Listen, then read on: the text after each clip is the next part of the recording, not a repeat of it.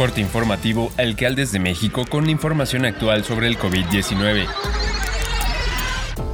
Hoy es lunes 16 de enero. La Secretaría de Salud informó que se detectaron 271 muertes por coronavirus durante la semana y 5.864 nuevos casos, con lo que suman 331.595 muertes y 7.314.891 contagios por COVID-19 en México, de los cuales 39.992 son los casos activos y 6.540 44.815 personas se han recuperado de la enfermedad.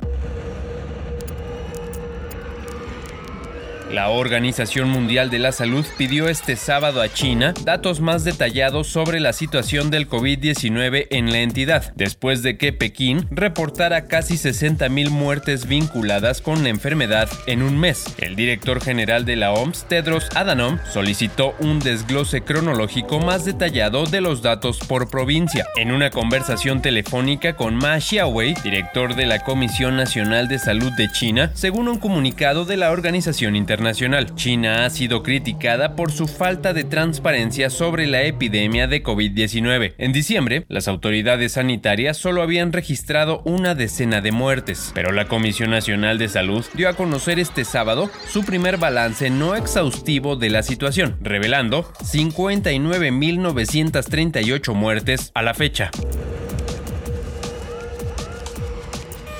Los precios del petróleo se mantuvieron cerca de los máximos de este año, ya que la relajación de las restricciones por el COVID-19 en China aumentó las expectativas de una recuperación en la demanda del primer importador mundial de crudo. Las importaciones chinas de crudo aumentaron 4% interanual en diciembre, mientras que un inesperado resurgimiento de los viajes con motivo de las vacaciones del año nuevo lunar a finales de semana elevó las perspectivas de la demanda de combustibles utilizados en el transporte. Los niveles de tráfico en China comenzaron a repuntar desde mínimos históricos tras la relajación de las restricciones por el COVID-19, lo que se traduce en una mayor demanda de crudo y productos petrolíferos, señalaron los analistas.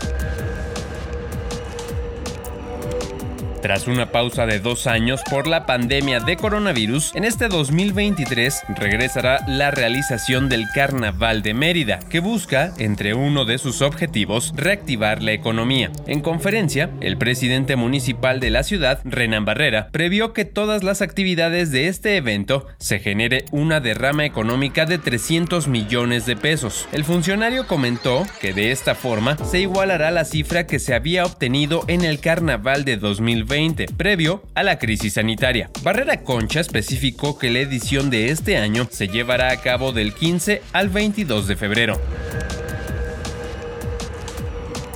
La Delegación de Programas para el Desarrollo en Tamaulipas anunció que comenzará a aplicarse la vacuna contra el COVID-19 con las dosis Abdala, desarrollada en Cuba. Se dieron a conocer las sedes y los requisitos para quienes deseen recibirla. La vacuna Abdala se aplicará en municipios de Tamaulipas. Quienes pueden recibirla son las personas mayores de 18 años, ya sea la primera dosis o refuerzo. Los municipios donde se aplicará esta semana son El Mante, Matamoros, Gómez Farías, Antiguo Nuevo Morelos, Altamira y Reynosa. El secretario de Salud, Vicente Joel Hernández Navarro, reportó un total de 83 nuevos pacientes contagiados y sin fallecimientos este fin de semana e insistió en el llamado a seguir cuidándonos de este tipo de padecimiento que sigue presente en el mundo.